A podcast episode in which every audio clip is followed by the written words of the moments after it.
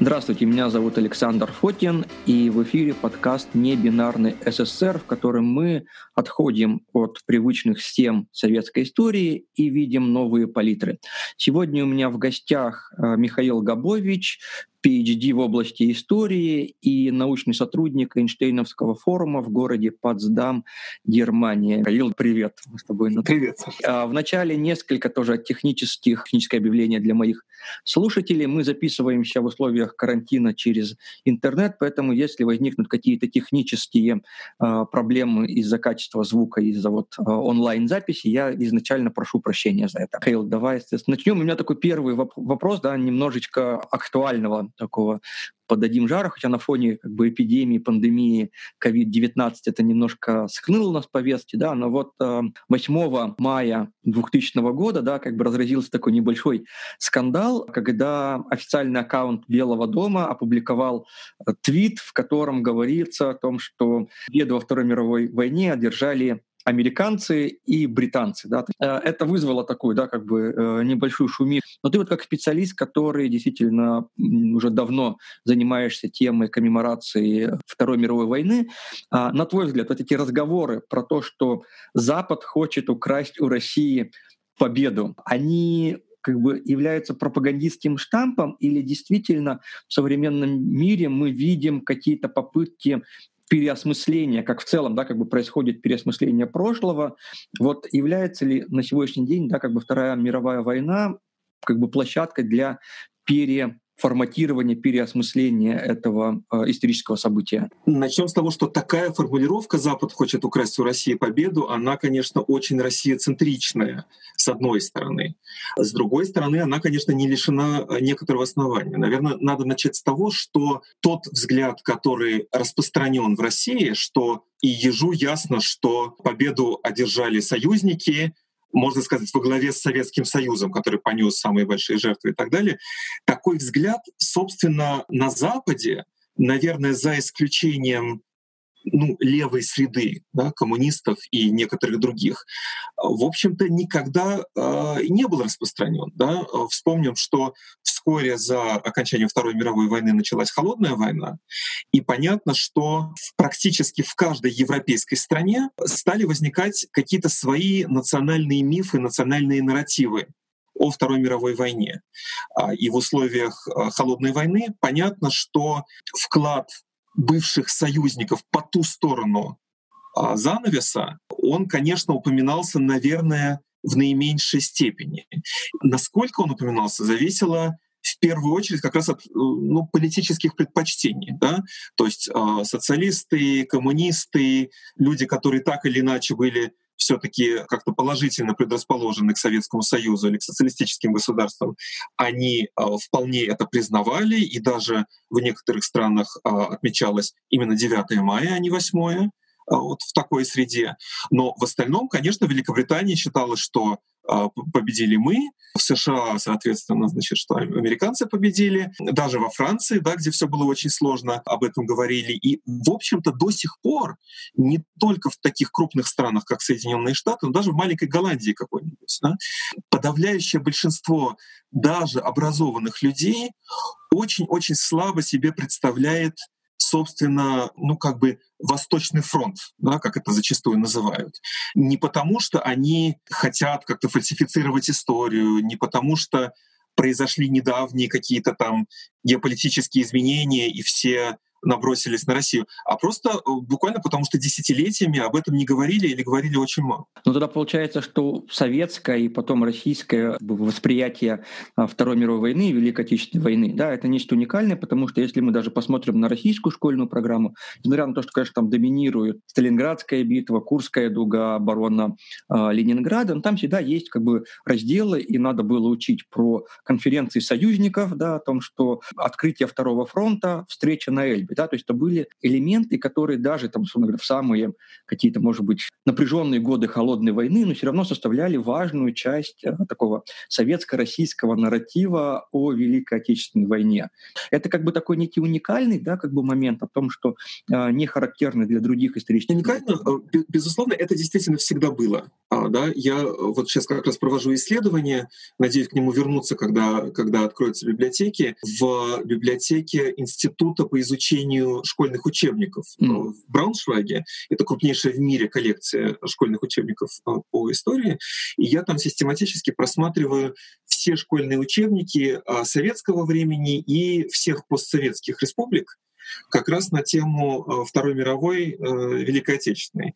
И провожу такой статистический анализ, то есть сколько страниц посвящено тому или другому, как это называется, какие там изображения. И очень интересно, что действительно на протяжении всего этого периода, да, несмотря на то, что было очень много изменений в том, как об этом рассказывают, кого там показывают, какие иллюстрации, какие изображения и так далее, всегда вот этот вот международный аспект, он так или иначе фигурировал. Но он фигурировал по-разному, да, и, в общем-то, всегда э, было некоторое разделение на всемирную историю, где действительно говорится о Второй мировой войне, об ее истоках, нацизм, фашизм, вклад союзников и так далее. И как бы другой ракурс — это, это э, Великая Отечественная. И что интересно, это то, что именно в России и именно в последние годы вот эта вот Великая Отечественная война, она начинает уже практически затмевать собой все таки Вторую мировую.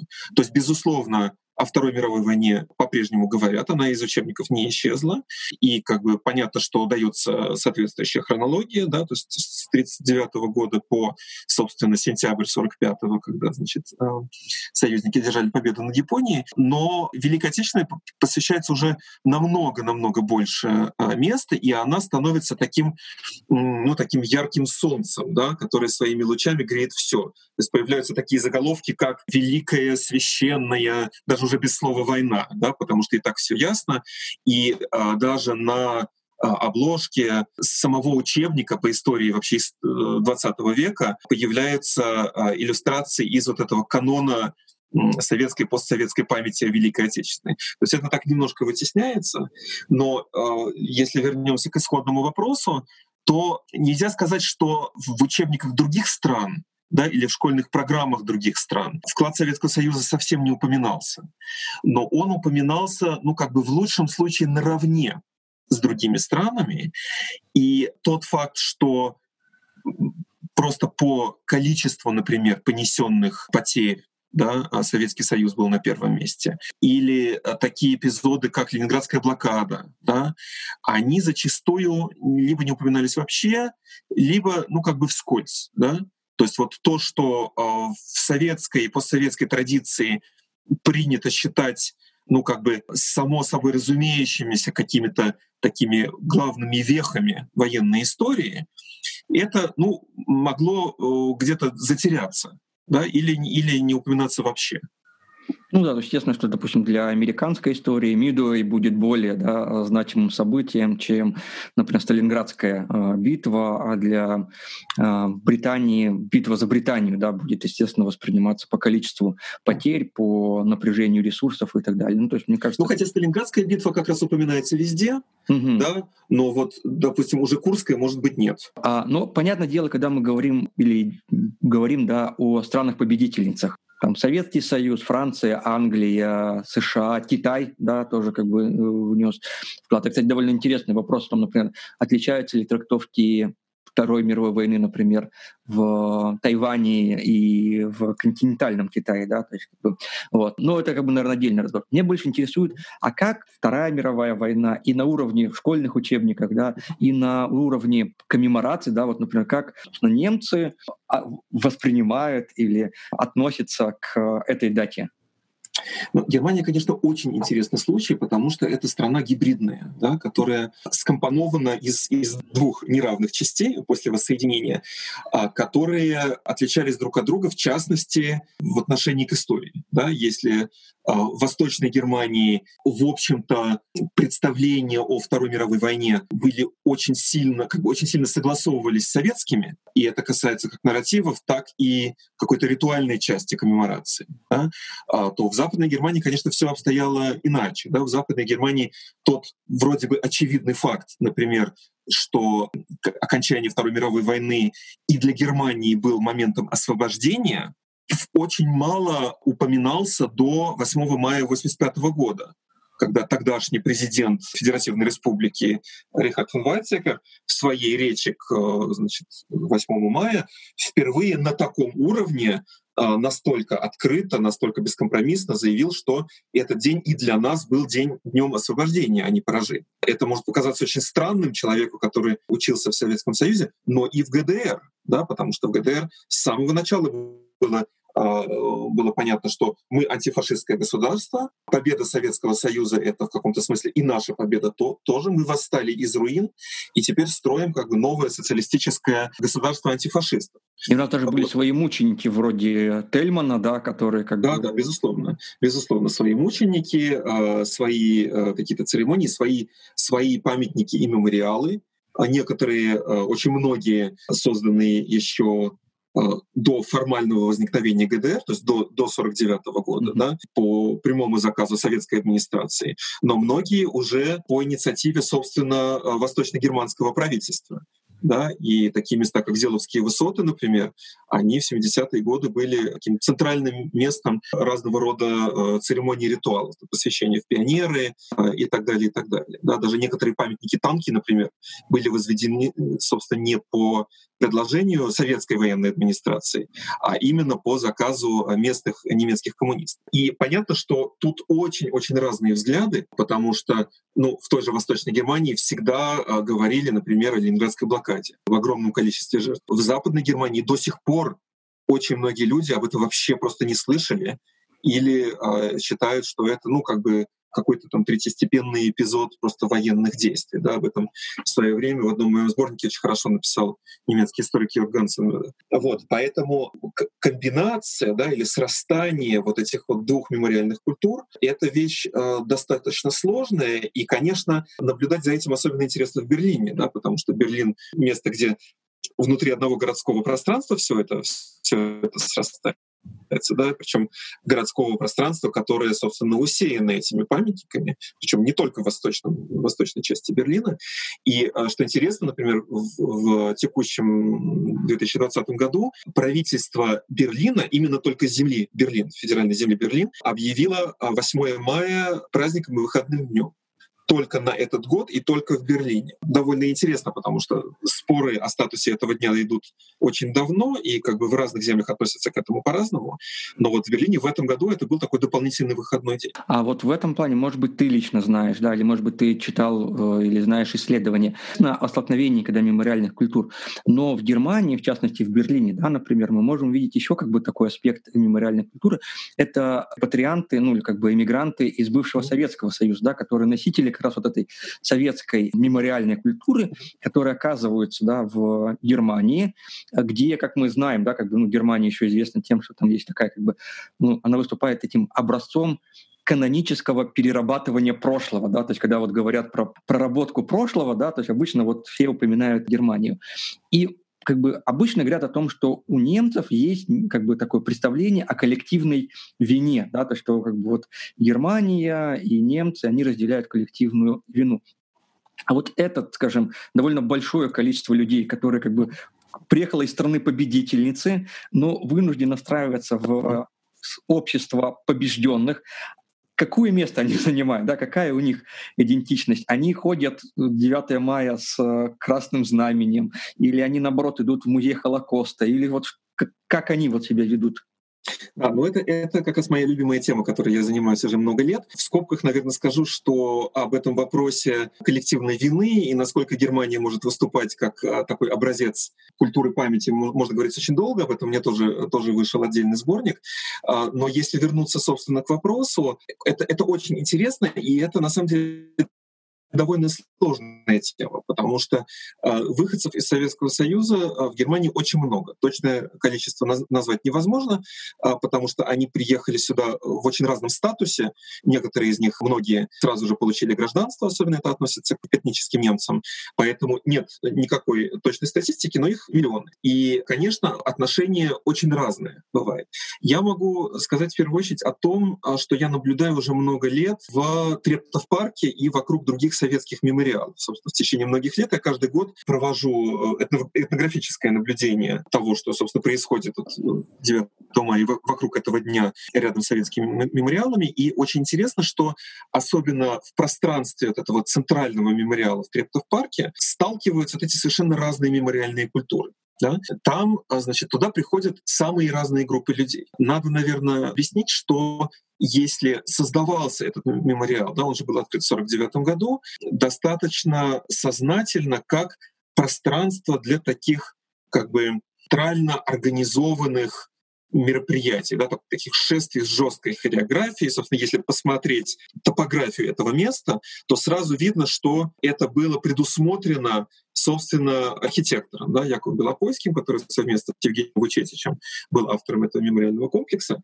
Но теперь все это отпало. Да, то есть теперь нет никакой центральной инстанции, которая бы следила за тем, как люди себя ведут в пространстве этого мемориала. И это приводит к очень интересному результату, потому что люди приходят в это, в это пространство, никаких начальников там нет. Да? То есть там вообще внутри мемориала нет никакого организованного действа. Люди просто приходят и делают что-то свое. Некоторые из них как бы пытаются воспроизводить какие-то ритуалы, которые им знакомы еще с советского детства, или э, которые, может быть, они уже успели забыть, или в которых даже не участвовали, но которые теперь как бы заново они видят там по интернету, по телевизору и так далее, и им теперь начинает казаться, что вот это очень важно, потому что я хочу это передать детям. Да? Потому что вот детей, вот, например, во многих э, интервью нашей исследовательской группы звучат примерно такие слова, что вот я на самом деле никогда этим не интересовалась, но тут моя дочка пошла в немецкую школу, я увидела, как им там преподают историю Второй мировой войны, поняла, что это все неправильно, все не так, как э, рассказывали нам в Советском Союзе, и решила, что с этим надо что-то делать.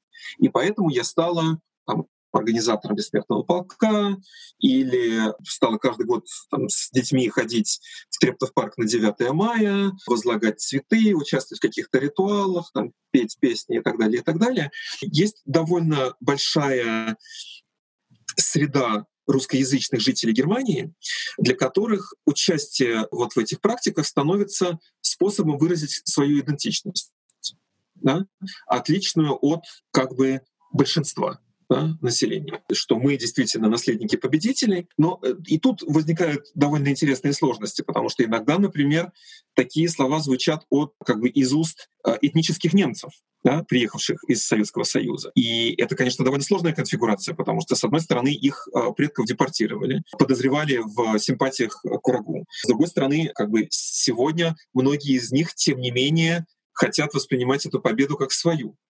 И что интересно, э, иногда в интервью, даже если не задавать напрямую никаких наводящих вопросов, люди сами по себе начинают проблематизировать а, вот этот вопрос. Да? Вот а, я приехал, я там вырос, допустим, где-нибудь в Сибири или в Казахстане, теперь, значит, я уже много лет живу в Германии, учусь здесь в университете, и вот мне запомнилась э, группа молодых людей, русскоязычных, но немецкого этнического происхождения, э, с которыми я беседовал в 2015 году в Трептов парке. И они, значит, там стояли, раздавали георгиевские ленточки.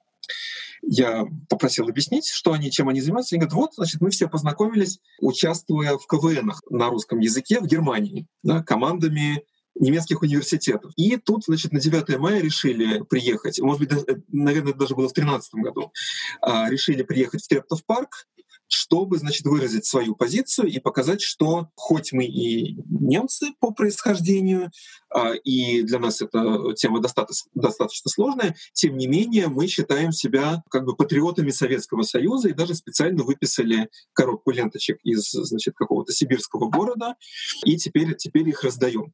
Да? То есть э, конфигурации бывают, конечно, самые сложные. Есть целые сообщества из тех или иных э, советских городов. Да? Об этом в сборнике, который скоро выходит «Памятники праздник», есть статья моей коллеги Севиль Гусейновой, которая, которая это изучает уже много лет.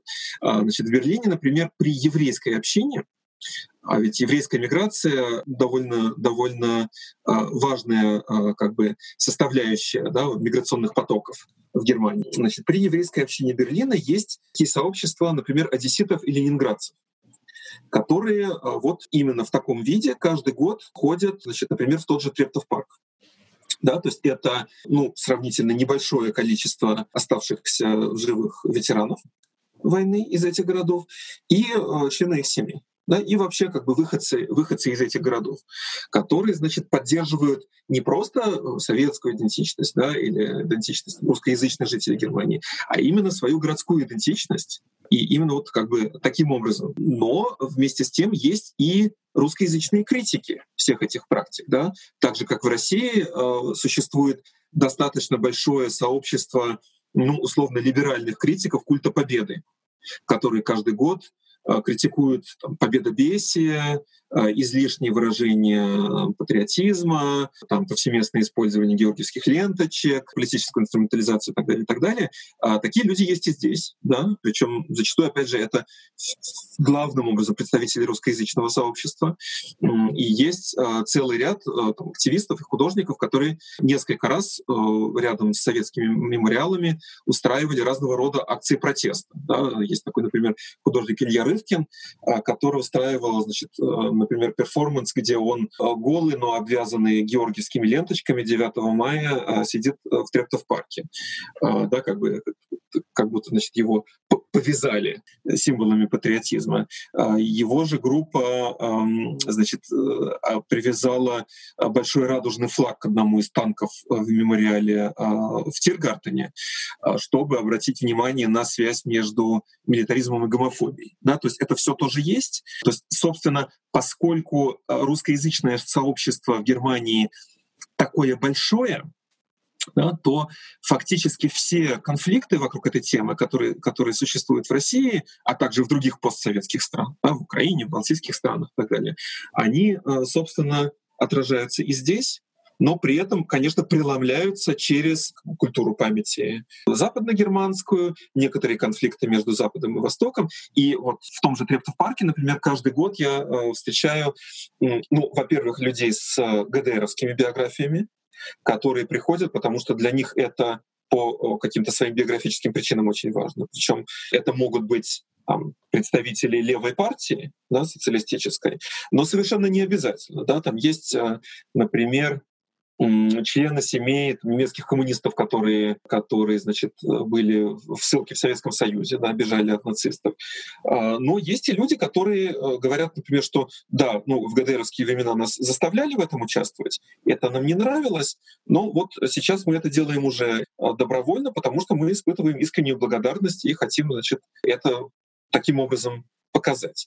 А есть а, тоже довольно многочисленная группа м, таких а, западно-германских антифа. Да? То есть это а, такие молодежные ну, в основном а, молодежные левые группы, зачастую западно-германского происхождения. Да, это важно подчеркнуть, потому что во многом это люди, я брал интервью у многих из них, которые а, не знакомы с вот этой ГДРовской культурой памяти. Да, памяти. То есть они, даже вот э, координатор этой группы, который каждый год устраивает отдельный праздник рядом с мемориалом в Трептов парке, со сценой, с песнями, с продажей левой литературы и так далее, он мне признался в интервью, что когда они впервые туда пришли, он вообще даже не слышал про 9 мая.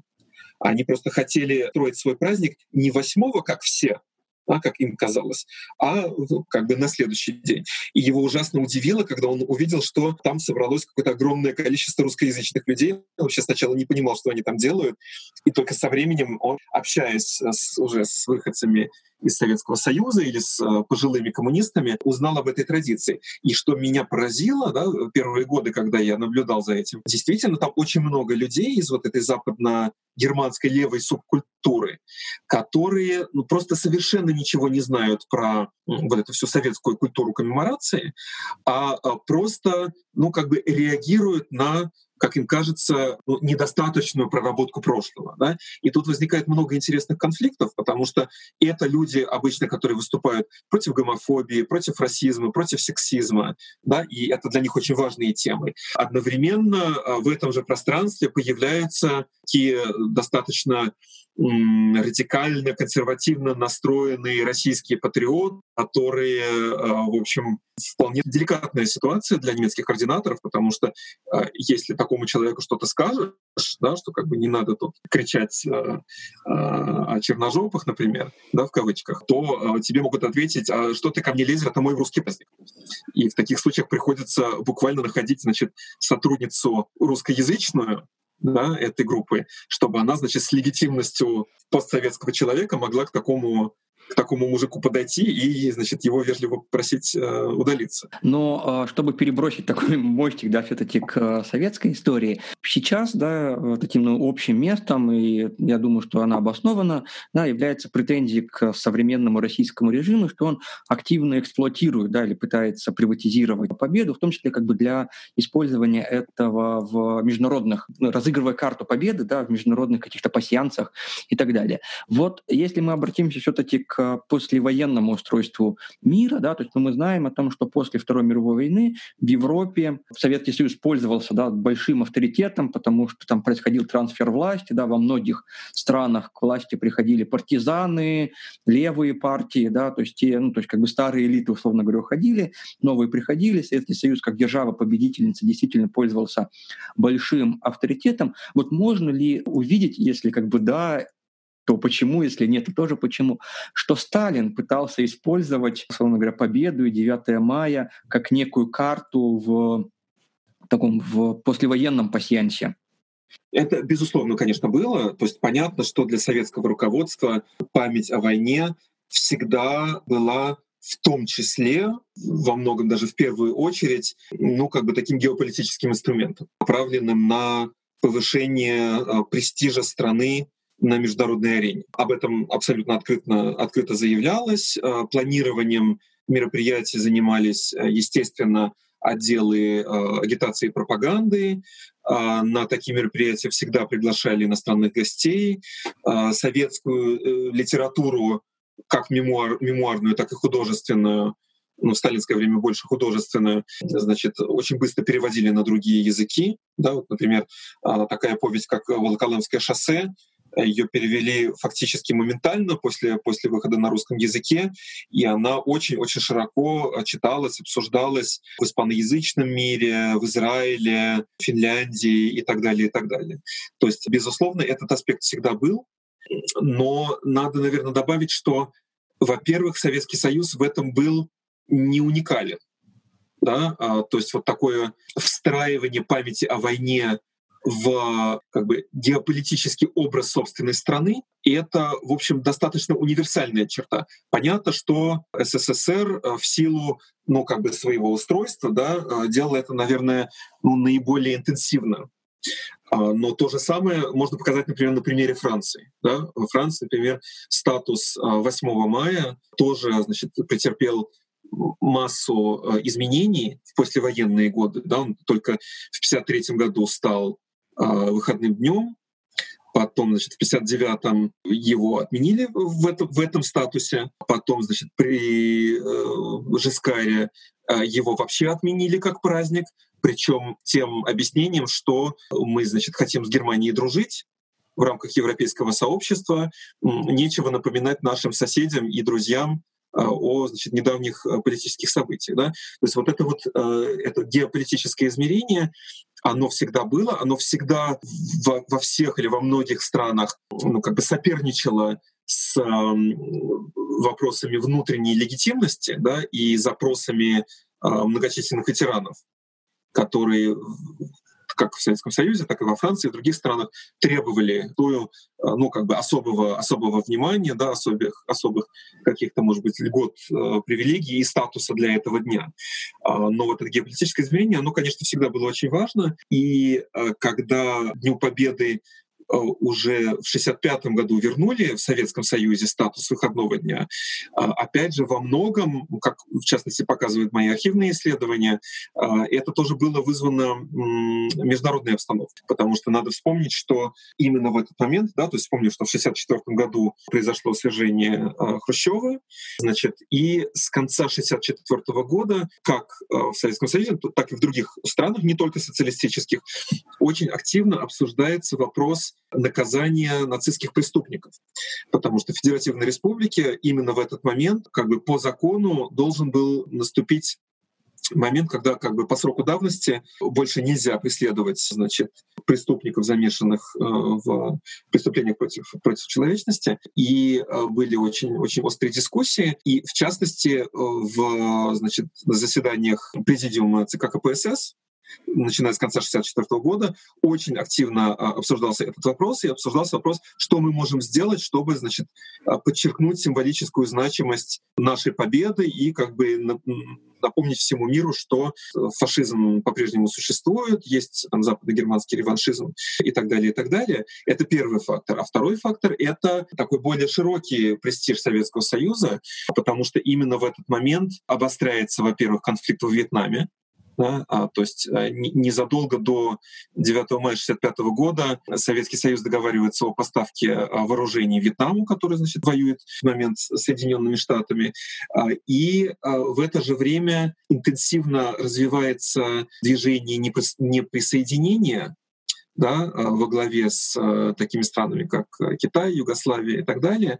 И опять же, для советского руководства очень важно напомнить всем, кто, собственно, победил. Да, поэтому на прием в Кремле в 20 съездов 8 мая 1965 года приглашают в первую очередь иностранных дипломатов, причем за редким исключением именно представителей стран ну, того, что мы сегодня называем глобальным югом, да, то есть третьего мира, тех стран, на которые Советский Союз распространил или хочет распространить свое влияние, чтобы, значит, связать да, а, статус а, значит, нового советского руководства, напомнить о роли там, самого Брежнева, например, да, который, который отмечается многими дипломатами как очень обаятельная фигура в этот момент, и как бы связать это с а, победой во Второй мировой войне.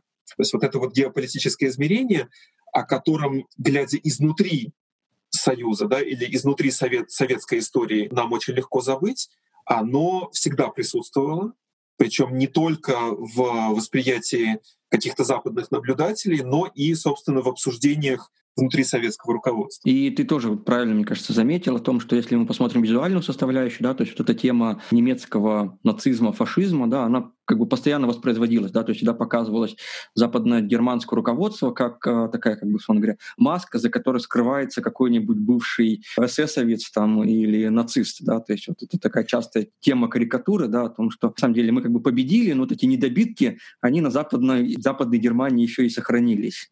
Ну и, в общем, в этом что-то было. Да, это же было не из пальцев высосано, а действительно в, в руководстве Западной Германии. Ну, в скобках надо добавить, что и в ГДР э, такие случаи были, просто о них, о них все молчали. Но действительно в руководстве Западной Германии таких людей было очень много. Как мы знаем, знаменитая денацификация была э, очень быстро остановлена, и даже э, как бы среди высших руководителей Федеративной Республики всегда были высокопоставленные э, бывшие члены э, НСДАП, и в этом смысле, как бы, что, что бы мы ни думали о Советском Союзе, там, ГДР и так далее, конечно, вот эта вот конфигурация холодной войны да, и постоянное давление со стороны социалистических государств, которые могли, например, лишний раз опубликовать какой-нибудь документ о прошлом э, этих людей. А, оно во многом, э, собственно, и, и способствовало возникновению вот этой вот знаменитой культуры памяти. Да? То есть если бы не было вот такой конфигурации да, с присутствием союзнических войск, с а, продолжением такой как бы биполярной напряженности в мировой политике, конечно, а, не возникло бы а, вот этой вот культуры покаяния. Да? С одной стороны, действительно, это был такой процесс низовой, да, который во многом продвигали представители разного рода низовых инициатив, локальных каких-то исторических ассоциаций и так далее, но они ни за что бы не добились такого успеха, если бы не было вот этой международной ситуации, которая постоянно заставляла руководство ФРГ идти на те или иные уступки. Я на всякий случай нашим слушателям скажу, что Михаил э, недавно публиковал замечательный цикл из такой триптих про э, День Победы на Кольте. Я в описаниях дам ссылку, там э, многие вопросы пересекаются или раскрываются другие аспекты, мы все равно поговорим. Да? Тем не менее, Михаил, вот действительно и как бы даже в научных публикациях, не говоря уже там про общественные дискуссии, да, есть такой как бы тезис о том, что Сталин боялся возникновения новых декабристов, да, что советские войска побывали в Европе, посмотрели как живут, научились в том числе как бы, да, независимости, ну, например, есть как бы, да, такая идея о том, что партизаны, да, которые оказались на оккупированных территориях и вели да, как бы войну, зачастую обходились без командования со стороны Москвы, да, принимали решения самостоятельно, вырабатывают такую как бы некую низовую независимость, плюс да, ветеранское братство и так далее. Все это как бы, да, э, у советского руководства вызывало чувство тревоги и опасения вот как бы возможности такого нового декабризма, да, назовем это так, да, что, собственно, вот начиная от э, генералов, да, заканчивая какими-то низовыми институциями, вот это э, структуры горизонтальные, вертикальные, сформированные во, во время войны, смогут стать как бы альтернативой, да, там, партийным структурам, государственным структурам и так далее. И поэтому как бы Сталин вроде бы как вот идею праздника, идею 9 мая он сворачивает, чтобы в дальнейшем укрепить свою власть. Да? То есть потому что, с одной стороны, мы ожидаем, что после войны будет некая либерализация, да, как бы, но наоборот мы видим о том, что после войны начинаются там новые процессы в области литературы, в области там, космополитизма, да, борьба с космополитами, в том числе конкретно с евреями и так далее. Вот насколько вот эта точка зрения, да, она правдива? Да, ну это, это, конечно, прекрасная история, очень, очень элегантная. Проблема в том, что она абсолютно ничем не подтверждается, никакими источниками. И вот как раз первую статью из упомянутого тобой цикла я начинаю с разбора вот этого мифа, который в общем, во многом понятны, да, то есть как бы логика, которая приводит к тому, что многие а, охотно в это верят, она вполне понятна, потому что мы столько всего узнали за последние десятилетия о а, ну, преступлениях сталинского режима, что э, как бы легко поверить, что, собственно, и, и, и, и вот это тоже все было, да, что были, значит, такие э, потенциально героические декабристы, которые, значит, хотели изменить, изменить э, советский режим. И, значит, в результате Сталин, отменив 9 мая, это присек. Да? Но как бы по этой формулировке уже становится понятно, что на самом деле это смешно, потому что э, если бы действительно такое мощное движение было, да, то, то одной отменой якобы отменой праздника, с ним бы не справились. На самом деле все, конечно, было гораздо сложнее, гораздо интереснее, потому что, во-первых, никто, э, никто День Победы не отменял. Да, это просто миф. То есть до сих пор постоянно даже вот наши коллеги-историки некоторые повторяют этот миф, что Сталин взял и отменил День Победы. А на самом деле э, День Победы отменен не был, а просто его лишили статуса выходного дня в пользу 1 января. Да? То есть, получается, после, ну, то есть, условно говоря, 45 -го года он был выходным днем, да, а потом в 49-м, да, он перестал Нет, 40, быть. Даже не в 49-м, а в декабре 47 -го года а, угу. было, значит, выпущено вот это постановление о том, что 9 мая значит, лишается этого статуса выходного дня, и вместо этого э, этот статус присваивается, присваивается 1 января. Угу. И тут надо, надо помнить, опять же, это абсолютно не исключительно советская история. Да? Такого рода манипуляции, изменение статуса одного праздника, включение в список праздников каких-то других дней, это происходило постоянно, особенно в послевоенные годы. Я вот в статье тоже привожу э, довольно много примеров. Это было во многих социалистических странах, в целом ряде западных стран этот статус постоянно менялся, и тут как бы гораздо, э, гораздо проще, наиболее банальное объяснение. Да? А количество дней с точки зрения руководства, и особенно ввиду как бы, экономических требований да, к продуктивности, было ограничено. И 1 января и так уже очень большая часть советского населения выходила на работу ну, как бы не в самом продуктивном состоянии если можно так выразиться. Да, это, это был просто факт. Да? 1 января на тот момент был, был рабочим днем, то есть э, была как бы у всех обязанность работать, но понятно, что после значит, э, встречи Нового года э, не всем это удавалось. И поэтому фактически просто узаконили такую уже устоявшуюся практику. Но это вовсе не означает, что 9 мая перестали отмечать. Да, и мне кажется, здесь еще что? тоже как бы важно уточнить о том, что в тот период количество нерабочих дней было гораздо меньше, чем их сейчас, да, то есть как бы мы сейчас в России привыкли, что у нас как бы довольно много праздников, да, довольно да, да. много выходных, да, тогда, соответственно, такого количества было крайне ограничено, по большому счету был 1 мая, это был 7 ноября и был День Сталинской Конституции, да. Есть... Да, совершенно верно, да, это были, собственно, краеугольные а, такие праздники, но а, помимо этого а, была масса всяких других праздников, которые очень широко отмечались, не имея при этом статуса выходного дня. Да? И, может быть, даже в первую очередь это были как раз разного рода военные праздники. Да? День сталинской авиации, День танкиста и так далее, и так далее. Они могли отмечаться по-разному, то есть зачастую это были какие-то мероприятия, там, митинги и так далее, которые проходили, собственно, ну, почти что без отрыва от производства, то есть на э, месте работы, да, там созывали, допустим, в том или ином заводе. Но вот как раз если взять эти, эти военные праздники, то как раз после военные годы очень часто на 9 мая, но и на 23 февраля, допустим, могли, значит, открыть какой-нибудь памятник, да, и по этому поводу тоже созвать митинг. Или, значит, еще какое-то такое, э, такое коммеморативное действие совершить. То есть это все было. И это очень широко освещалось в прессе, да, то есть если посмотреть советские газеты, причем не только центральные, такие как, как «Правда», но и э, региональную прессу, то мы видим, что об этом совершенно открыто писали. Проходили всякие спортивные состязания да, в, день, в День Победы 9 мая после 1947 года. А, проходили разного рода экскурсии и там, открытие выставок, э, лекций и так далее, и так далее.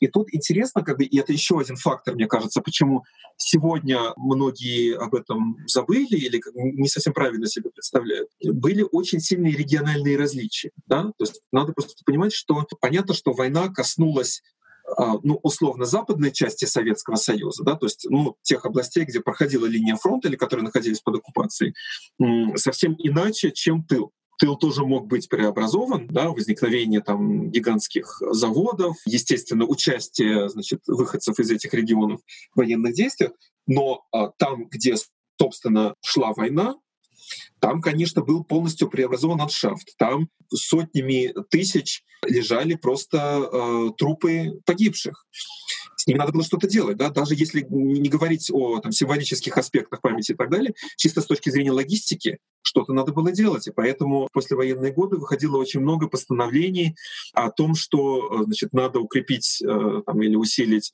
уход за воинскими захоронениями, ставить новые памятники и так далее, и так далее. И, конечно, все это было гораздо более актуально для Украины, Белоруссии, Молдавии, западных областей РСФСР, чем, скажем, для э, там, Сибири или Урала. Поэтому очень многие собственно, коммеморативные практики, которые, которые связаны с 9 мая, они сначала стали развиваться именно вот в таких местах, да, где э, э все жители так или иначе были свидетелями. Только потом, уже начиная с середины 60-х, да, с так называемым брежневским культом победы, многие из этих практик как бы перекочевали уже в такой общесоветский репертуар. Взяли, собственно, тоже вот, э, чего многие не знают, на самом деле возвращение 9 мая в статусе выходного дня в 1965 году. Это была украинская идея. Впервые, как насколько мы знаем по, по архивным документам, эту идею выдвинул э, Петр Шелест глава украинской компартии. Почему? Потому что именно в Украине уже очень широко проходили такого рода мероприятия, да, и это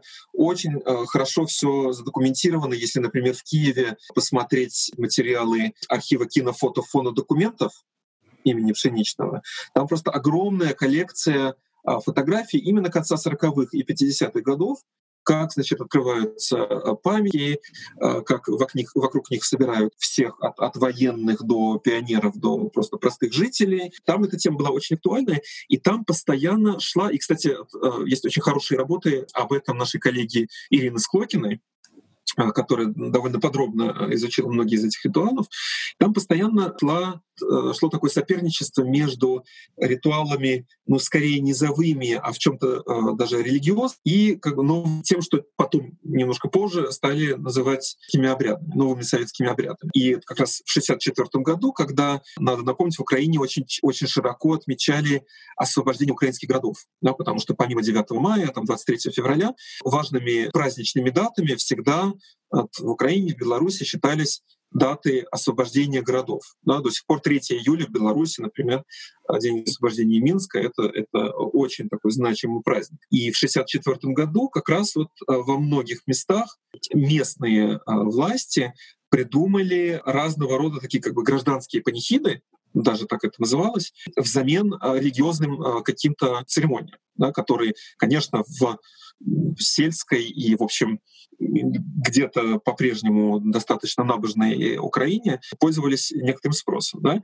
И именно вот эту идею подхватил Шелест и сказал, что вот, смотрите, писал значит, своим, своим коллегам, соратникам в президиуме а, общесоюзного ЦК, что вот смотрите, у нас значит, есть такие богатые традиции, у нас значит, на местах придумывают разного рода советские обряды, давайте придумаем что-нибудь такое на общесоюзном уровне, вернем 9 мая статус, статус выходного дня, тогда можно будет парады проводить не 1 мая, как до сих пор, а 9 мая, да, то есть будет отдельный день для этого. У нас появится день для ухода за мемориалами и так далее. Ну и как бы между строк будет еще один очередной выходной день у советских людей.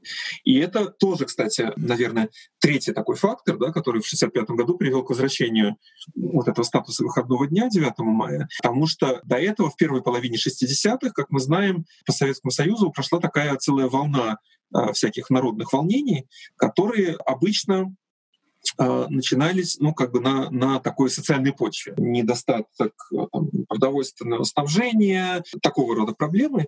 И именно, опять же, сразу же после свержения Хрущева одной из наиболее важных тем, которые обсуждались на заседаниях Президиума ЦК, была вот эта вот проблема как бы ну, социального обеспечения, что ли. И в рамках реформы трудового законодательства впервые предложили ввести новые выходные дни 9 мая и 8 марта. Да? То есть вот такая социальная составляющая, мы говорили о геополитике, о влиянии на внешний мир, но что касается э, внутренней легитимности, то понятно, да, был нарратив о том, что мы все вместе победили, и я, Леонид Ильич, значит, тоже такой же, такой же герой, э, как, как и вы все, дорогие мои сограждане, но вместе с тем, значит, очень-очень э, важным был и вот этот мотив дополнительного, просто свободного времени. Да, и вот это вот понятие майских праздников, которое для нас сегодня звучит естественно, оно, собственно, возникло в тот момент. Хотя э, интересно, что даже введение 8 марта как, как, выходного, как выходного дня тогда обосновывалось со ссылкой на Великую Отечественную войну. Да? В своей речи Брежнев сказал, что вот мы хотим таким образом помнить вклад советских женщин в победу над фашизмом. Да, то есть все эти мотивы таким образом переплетаются. Ну вот если все-таки тоже вернуться немножко назад, сторонников да, концепции «Сталин против Дня Победы, да, есть как бы еще одни аргументы о том, что параллельно да, бы с отменой выходного дня проводится политика по, например, закрытию музеев блокады, да, закрытие антифашистских как бы, собраний, да, то есть и так далее. То есть и они как бы, условно говоря, встают в ряд да, с этим, то есть вот меняют День Победы, одновременно как бы стараются скрыть любую коммеморацию, да, институционализированную а, по поводу Дня Победы. При этом как бы мы знаем, да, действительно о том, что для жителей Ленинграда и для жителей нынешнего Санкт-Петербурга, да, блокада становится, наверное, как бы в один ряд, там, ну, с, наверное, с Петром Первым, да, как бы с основанием Петербурга, как такой краеугольный камень идентичности. Вот это как бы тоже было какое-то совпадение, или это был результат, допустим, там, ленинградского дела, борьбы был как бы внутри партии. Вот почему, да, то есть память о победе, то есть не создаются музеи, да, не создаются какие-то коллекции и так далее. Наоборот, это все сворачивается. Ну, они создаются. Они сначала создаются, иначе нечего было, было бы закрывать. Да? И мне кажется, это, это очень важный момент, потому что до сих пор взгляд, особенно критический взгляд на э, День Победы, его историю, он формировался как раз с такой российской столичной точки зрения. Да? И тут, конечно, э, ленинградские события, они э, они получают особый вес, но тут, опять же, надо вспомнить, что Советский Союз, ну, собственно, как и все империи, был образованием очень разнородным. И то, что происходило в одном месте, да, допустим, в Ленинграде, совершенно не обязательно транслировалось таким же образом и в других местах. Значит, что касается Ленинграда, действительно, да, там было ленинградское дело, и совершенно очевидно, вот этот э, культ э, блокады, он во многом воспринимался как один из элементов некоторой такой ленинградской э, независимости. Да? И тут, ну, опять же, если посмотреть на хронологию, а, значит, действительно был закрыт музей блокады, был закрыт музей а, героической обороны Ленинграда, был закрыт, что лично для меня очень интересно, а, был такой мемориальный комплекс «Свирская победа», который был создан еще в 1945 году совершенно самостоятельно по инициативе Карельского фронта на севере Ленинградской области. Я смотрел об этом документы а, в фонде литейного завода «Монумент скульптуры», которому заказали табличку для, для центрального памятника. А, значит, его тоже закрыли. А, но значит, все это было закрыто, во-первых, не одномоментно, да, то есть этот весь процесс растянулся на несколько лет. А во-вторых, это действительно некоторая такая ленинградская особенность. Если посмотреть, что в то же самое время происходит в других местах, да, возьмем Крым и Севастополь. Там, наоборот, просто изо всех сил строят э, памятник за памятником и перестраивают практически весь город в такой парк воинской славы. Почему? Потому что там очень мощное положение занимает, собственно, армия, а армия, это надо подчеркнуть, э, все послевоенные годы и даже десятилетия была, собственно, одним из главных таких проводников вообще мемориальной политики. Да? Я бы даже выдвинул такой тезис, что э, в Советском Союзе у армии не было абсолютно никакой независимой политической роли, да, в отличие от таких стран, как Турция, например. Да? И вообще в российской истории как бы мы знаем, что не было ни одного успешного, например, военного переворота. На самом деле при всей как бы, символической мощи армии она всегда инструментализировалась именно политическим руководством. Да? И это прекрасно можно показать э, на роли, роли Жукова да, в моменты, допустим, свержения Хрущева. Да? Вот. Но... Смещение Хрущева, наоборот.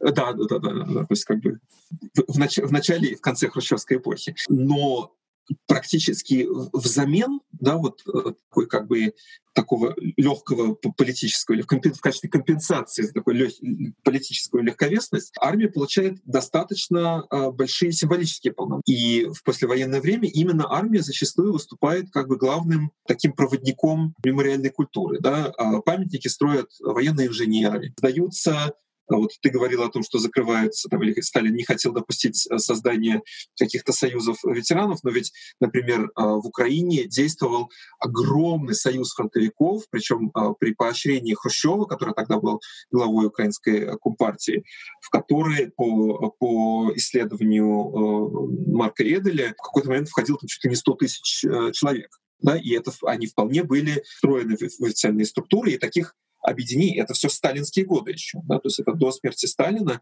и таких объединений а, было несколько. Было в Москве одно объединение, а в Владивостоке, на, на Дальнем Востоке тоже а, действовало был такой союз. То есть это все было, и таким образом в Советском Союзе происходили совершенно разнородные процессы. Да? То есть где-то ставили памятники, а где-то их, может быть, даже уже сносили или, по крайней мере, там закрывали что-то. И это во многом зависело от политического и геополитического статуса этой территории. Да? Например, памятники в первые послевоенные годы, особенно крупные памятники, ставили особенно в таких приграничных территориях, да, где надо было особенно подчеркнуть и закрепить символическое присутствие советской власти. В Ереване, например, да, крупный, самый крупный на тот момент памятник Победы в Советском Союзе в форме статуи Сталина да, в 50-м году был открыт а, именно в контексте такого противостояния с Турцией. И в частности, ну как бы открыто, конечно, об этом не говорилось, но в частности я это так интерпретирую как такой символ в сторону Турции, как, как говорят сегодня, можем повторить. В Таллине были планы, я смотрел... Если я э, не ошибаюсь, он даже прям смотрел на Турцию, да? То есть он был да, да, повернут да, да, таким да, образом. Да, совершенно верно. А потом его э, снесли и заменили. В 1965 году была большая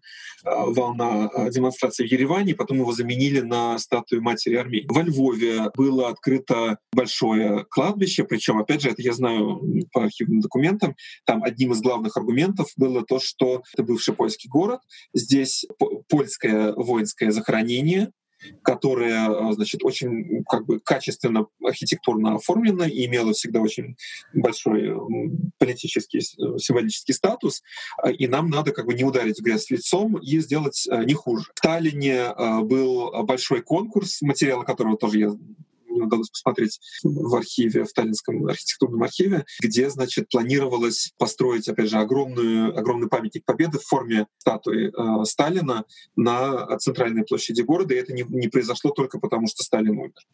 Вот. А в Киеве тоже э, был большой конкурс, значит, в 1944 году, потом вторая стадия в 1946, когда было решено перестроить полностью весь Крещатик, и там в этом проекте, значит, было очень много таких элементов мемориальных, да, память о победе.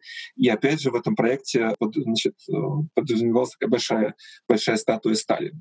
Да, то есть вот это как бы культ Сталина, культ победы э, и, и память, она вполне присутствовала, но она просто присутствовала очень по-разному. Да? Если как бы в Севастополе это было абсолютно очевидно, где-нибудь там в Ереване, в Таллине, в Киеве подразумевалось, что победа — это Сталин, да, то как бы в Ленинграде в какой-то момент решили вообще отказаться от этой темы как от, от слишком сложной. И сегодня мы как бы смотрим в первую очередь на Ленинград или, может быть, на Москву, да, где в Москве, кстати, в скобках э, будет сказано, там была немножко другая ситуация. Там на самом деле довольно много всего было сделано, да, ведь во время войны было открыто несколько станций метро, и там во многих из них именно на, на первом месте стояло такое визуальное изображение военных событий. Опять же, во время войны был построен мост Победы, да, то есть там вполне присутствовали вот эти вот, была выставка трофейного оружия в парке Горького, а, то есть нельзя сказать, что в городском пространстве отсутствовали напоминания о, военных событиях.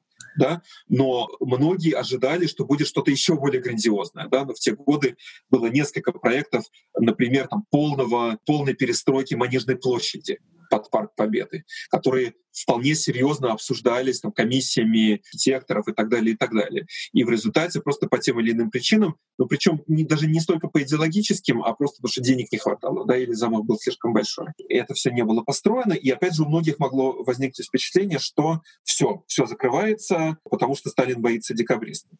Но мне кажется, что естественно Сталин не хотел, да, чтобы поколение фронтовиков, ну, как бы выработало какую-то свою такую такой независимый дух, да, и известно много его высказываний о том, что нечего там слишком много мемуаров публиковать и нечего там, считать себя э, героями, ну как бы внес свой вклад и хорошо, да, и теперь значит э, дальше строить социалистическое общество.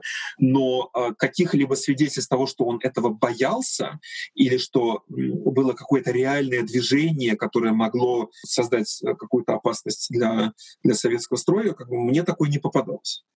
Ну, то есть Жуков, условно говоря, вот не, не мог быть э, военным диктатором в той ситуации. Безусловно, безусловно. Мне кажется, что такого рода независимые фигуры, да, типа там Мустафа Кемаля в турецком случае, да, или в наши дни э, там Сиси в, в Египте, просто вот как бы с учетом российских воинских традиций, это фактически немыслимо. Ну вот мы традиционно, когда говорим о 9 мая и о Дне Победы, мы обычно смотрим сверху, да, то есть это как бы властицентричный взгляд, да, то есть мы говорим, там, Сталин то ли отменил, то ли ввел, да, то есть власти приняли, власти отменили, но при этом действительно за время войны огромное количество советских граждан были либо комбатантами, да, либо проживали на оккупированных территориях, либо были угнаны в плен, да, то есть тоже значительная часть э, советских граждан да, оказалась на, ну, как бы насильственно на территории других стран. Вот вернувшись, да, так скажем, в мирное время, э, они, естественно, как бы должны были вырабатывать какую-то низовую да, память. Ну, тут мы для слушателей скажу, да, что есть там в науке сейчас популярна такая концепция, которую в свое время Ян Асман выработал, да, что есть есть культурная память, которая производится специальными жрецами, да, и есть память коммуникативная, которая циркулирует в семейных архивах и далее. Вот вторую, так скажем, низовую правду, да, как бы мы обычно, ну, скажем, тоже в культуре воспринимаем через такую лейтенантскую или окопную прозу, да, то есть вот когда мы хотим узнать про правду, да, я в кавычках показываю, правду о войне, нас обычно отсылают, вот почитайте какое-нибудь произведение, где описывается там начало войны или ужасы войны и так далее.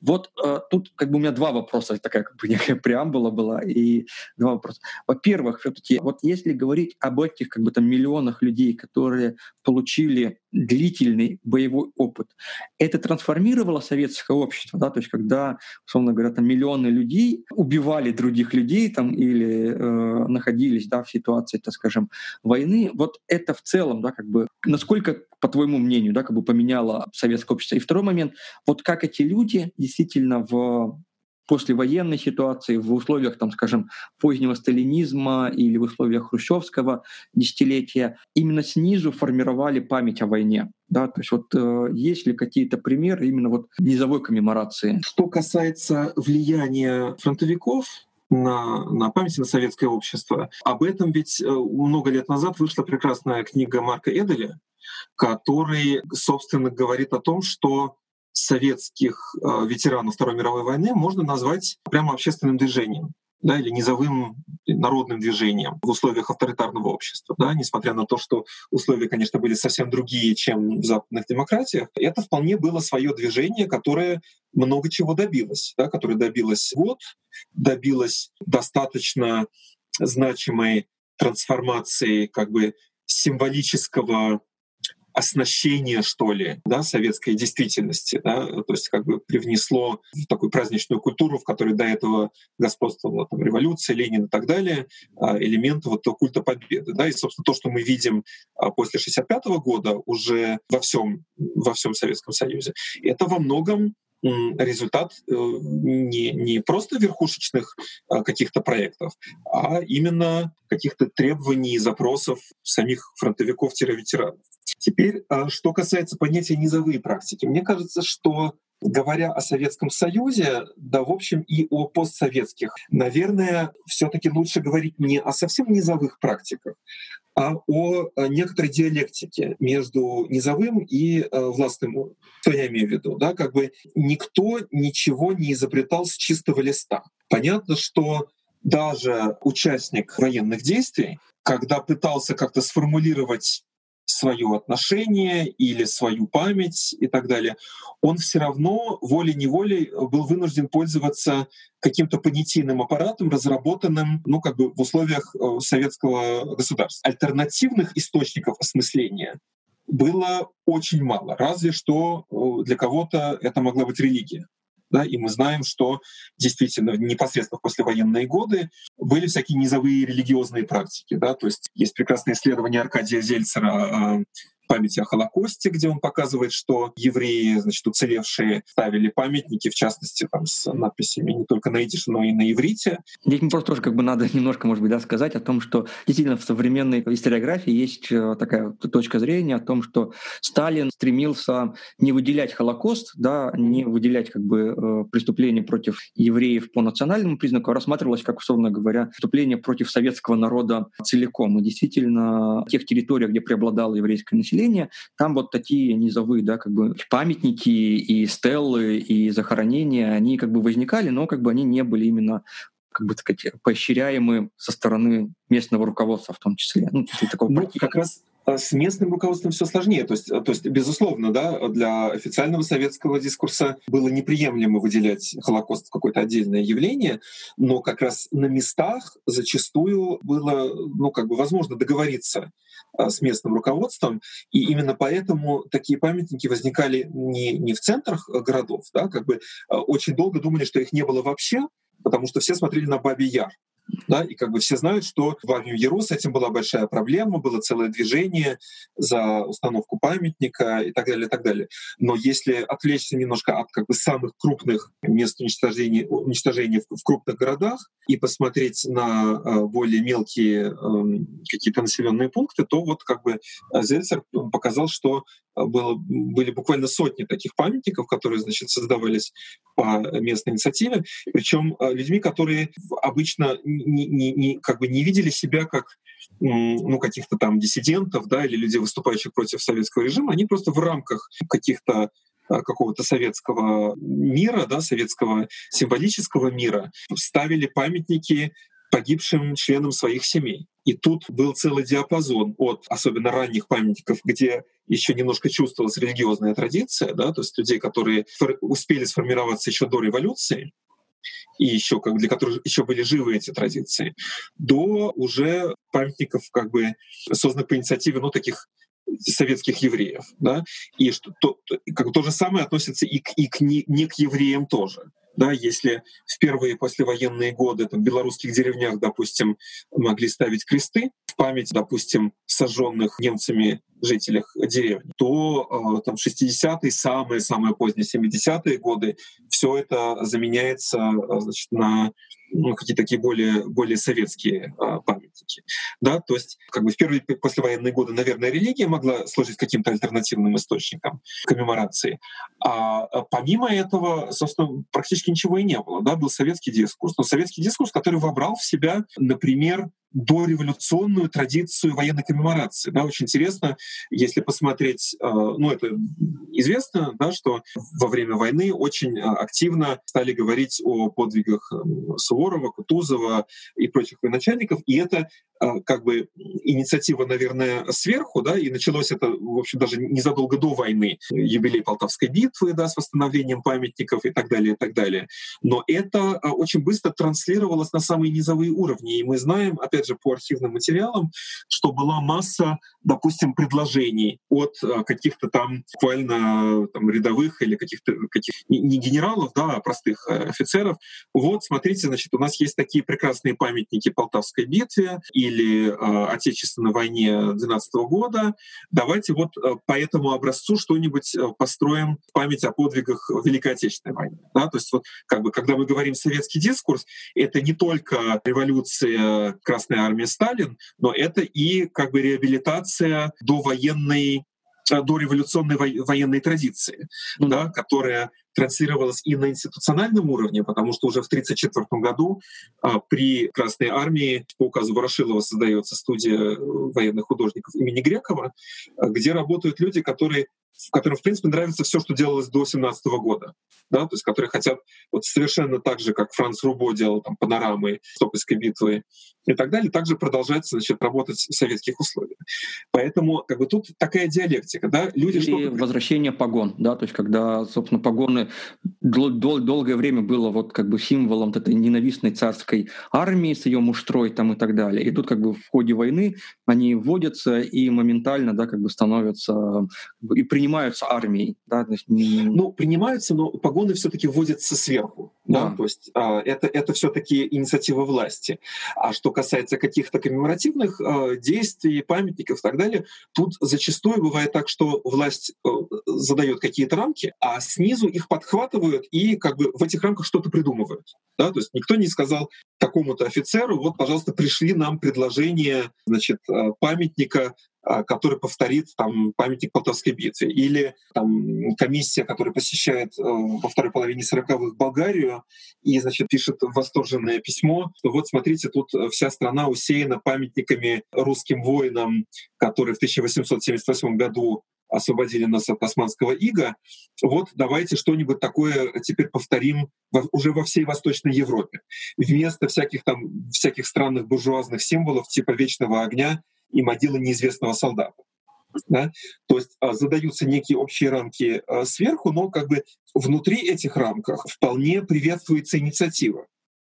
В результате этой инициативы возникают какие-то новые идеи, да, та же самая гражданская панихида в украинских э, областях, да, или э, э, тот же самый вечный огонь, да, ведь э, в рамках одного из наших исследовательских проектов коллега наша Анна Юткина писала прекраснейшее исследование о том, как возник, как и где возник первый в Советском Союзе вечный огонь.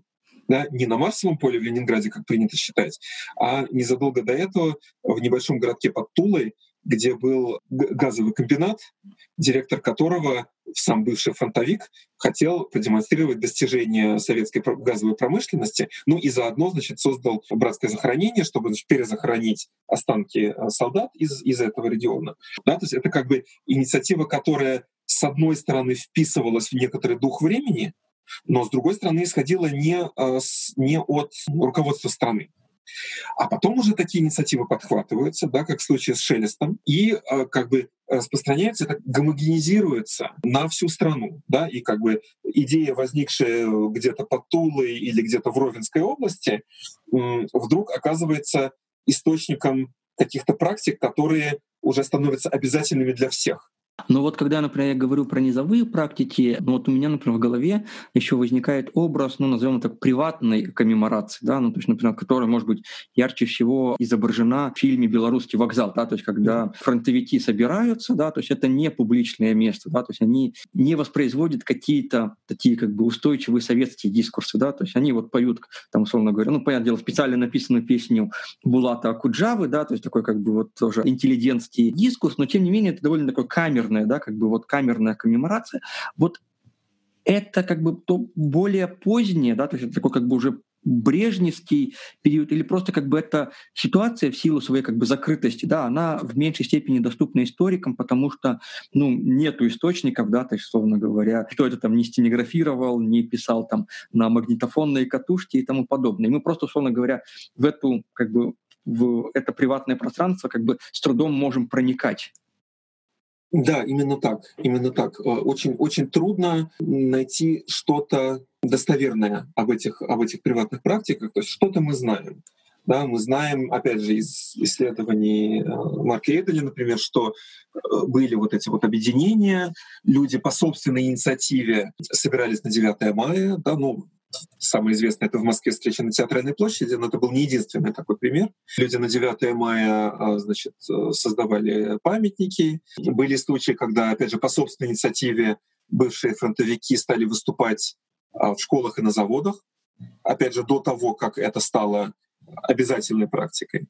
Да? И понятно, что ну, это явно сопровождалось какими-то какими-то встречами в частном пространстве. Отдельные отголоски мы находим в архивных документах, когда значит, государственные органы пишут отчеты о каких-то там пьянках э, и несчастных случаях, которые происходят в результате. Там кто-то подорвался на мине, какие-то такие вещи. Да? То есть понятно, что люди в этот день собирались. Что-то сейчас всплывает в связи с такими проектами, как «Прожито», где значит, оцифровано огромное количество дневников, и в них мы иногда находим какие-то дневниковые записи о том, что люди делали или как они переживали э, этот день. Но опять же, да, и тут э, нельзя провести четкое, четкую грань между частным и публичным пространством, потому что даже сам тот факт, что такого рода встречи происходили именно 9 мая, да, то есть в день, э, как бы значимость которого в каком-то смысле стало результатом государственной политики, и который объявлен праздником именно руководством,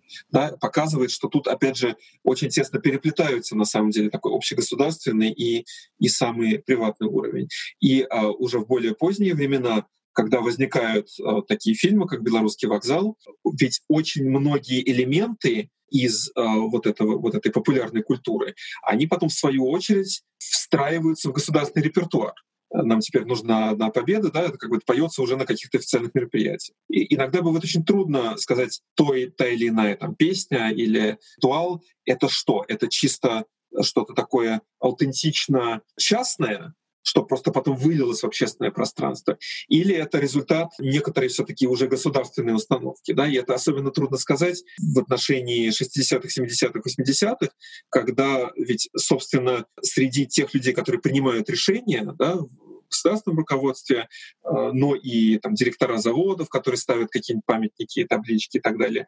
А, собственно, очень много фронтовиков. Да? То есть фронтовики, собственно, вышли на вот эти вот руководящие позиции, и зачастую именно они принимают эти решения. Часто как бы судьба той или иной песни, того или иного фильма решается человеком, у которого есть какой-то свой персональный взгляд на военные события, и если эта, эта песня ему созвучна, то она пройдет, даже если кому-то она может показаться некошерной. Ну и давайте ну, последний вопрос, чтобы тоже как бы у нас такая большая беседа, и она супер интересная, ну как бы надо какой-то тайминг тоже выдерживать. Вот когда говоришь там об эго-документах или об о устной истории, да, как бы часто ты сталкиваешься, ну, по крайней мере, я а, сталкиваюсь с двумя такими как бы противоположными зачастую нарративами. Первый, вот ты, который как бы описал, это ветераны, которые идут и рассказывают в школе, где-то еще, да, то есть как бы производят дискурс о войне.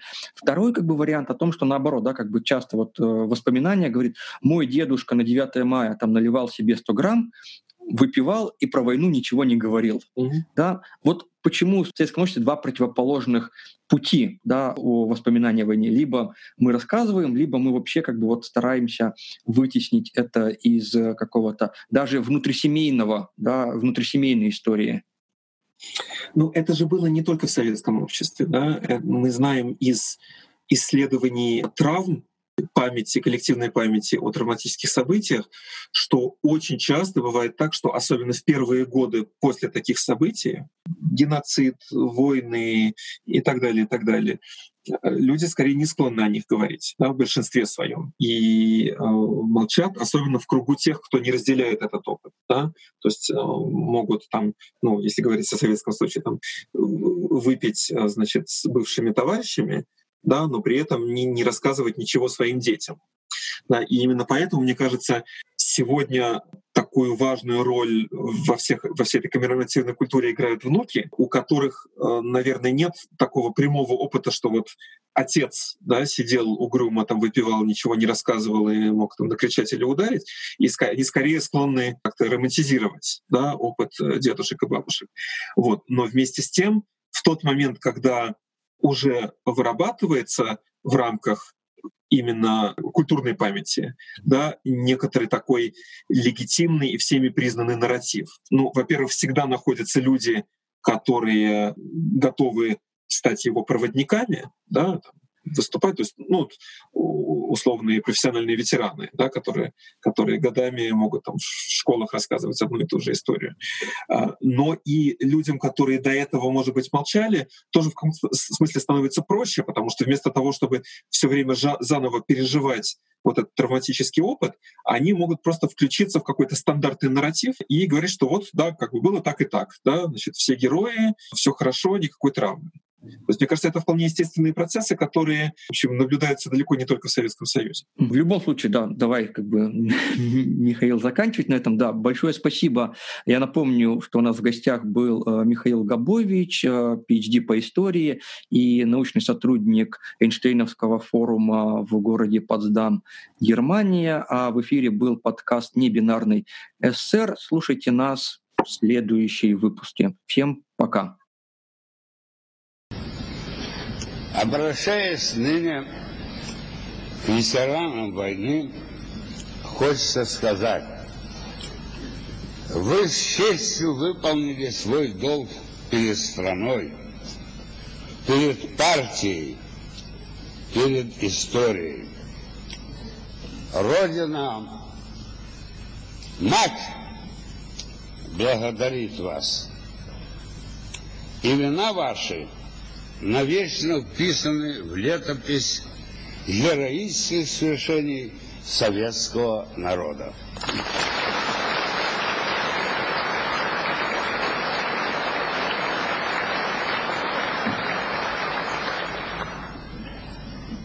навечно вписаны в эту летопись имена героических партизан – которые превратили временно оккупированные земли в ад для фашистских захватчиков.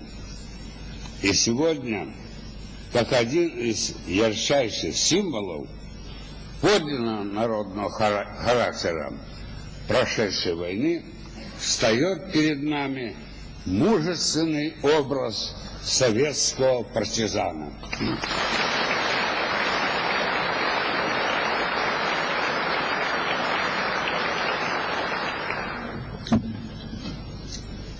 народный характер войны с особой силой проявился в нераздельном монолитном единстве фронта и тыла, который обеспечил нам победу.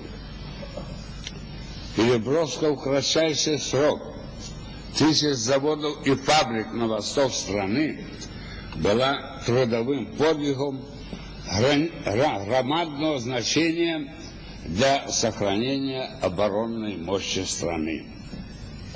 Не считаясь ни с какими решениями, люди делали все, чтобы дать армии совершенное, совершенное оружие, чтобы обуть и накормить солдат, обеспечить бесперебойную работу всего народного хозяйства во время войны трудились так, что казалось, нет пределов человеческим возможностям. И особенно хочется сказать в этой связи о наших замечательных женщинах, которые взяли на себя львиную долю работы мужчин, ушедших на фронт.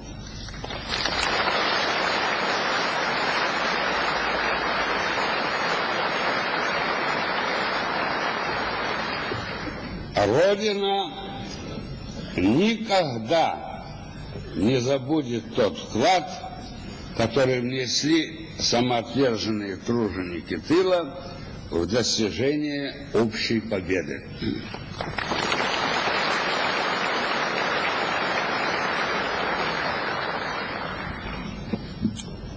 Товарищи, выдающийся подвиг советского народа в годы Великой Отечественной войны неотделим от многогранной целеустремленной деятельности партии коммунистов. Ее Центральный комитет был тем штабом, откуда осуществлялось высшее политическое и стратегическое руководство военными действиями. Именно партия организовывала и сплачивала десятки миллионов людей, направляла их энергию, их волю и действия к одной цели – к победе. Война еще и еще раз подтвердила, что партия и народ едины, что нет силы, способной расшатать это несокрушимое единство.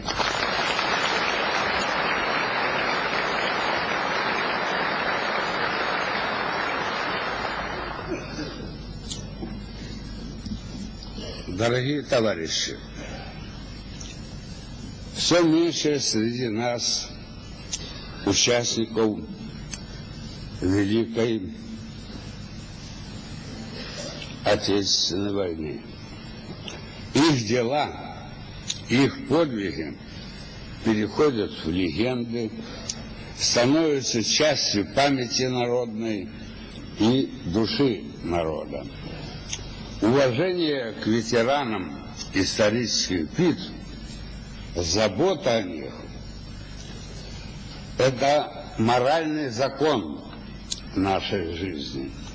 Закон и для органов власти, и для каждого гражданина.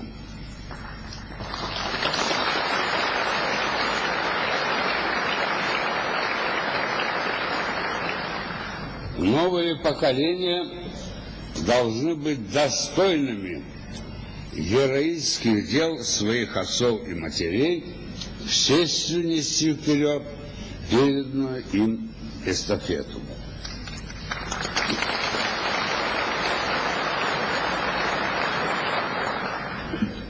Победа над фашизмом позволила нашему народу не только в кратчайшие сроки залечить раны войны, но и во много раз увеличить экономический потенциал страны. Выпуск продукции народного хозяйства. Можно в этот день с уверенностью заявить, что и промышленность нашей страны, и ее сельское хозяйство стоят на прочной основе и развиваются успешно.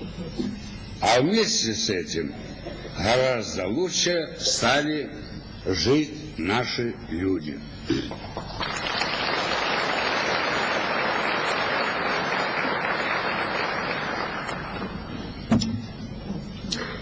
Так оно есть сейчас, товарищи. Так оно будет и впредь. Повышение народного благосостояния, дальнейшее улучшение жизни советского человека – это неизменный курс политики нашей партии с новой силой подтвержденный на ее 24-м съезде партии.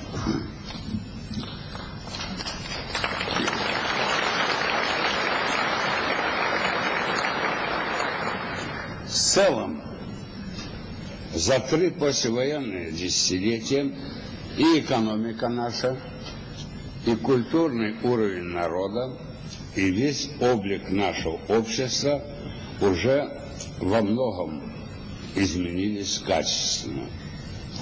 В итоге еще теснее стал союз рабочего класса, крестьянства и интеллигенции. Еще теснее стали братское единение всех наций и национальностей нашей страны, сплоченность советского народа. Мы знаем свои силы, свои возможности и с уверенностью смотрим в будущее. Приходится сказать в этой связи, что наша армия – это армия мира. Она не имеет других целей, кроме обеспечения мира и безопасности нашего народа.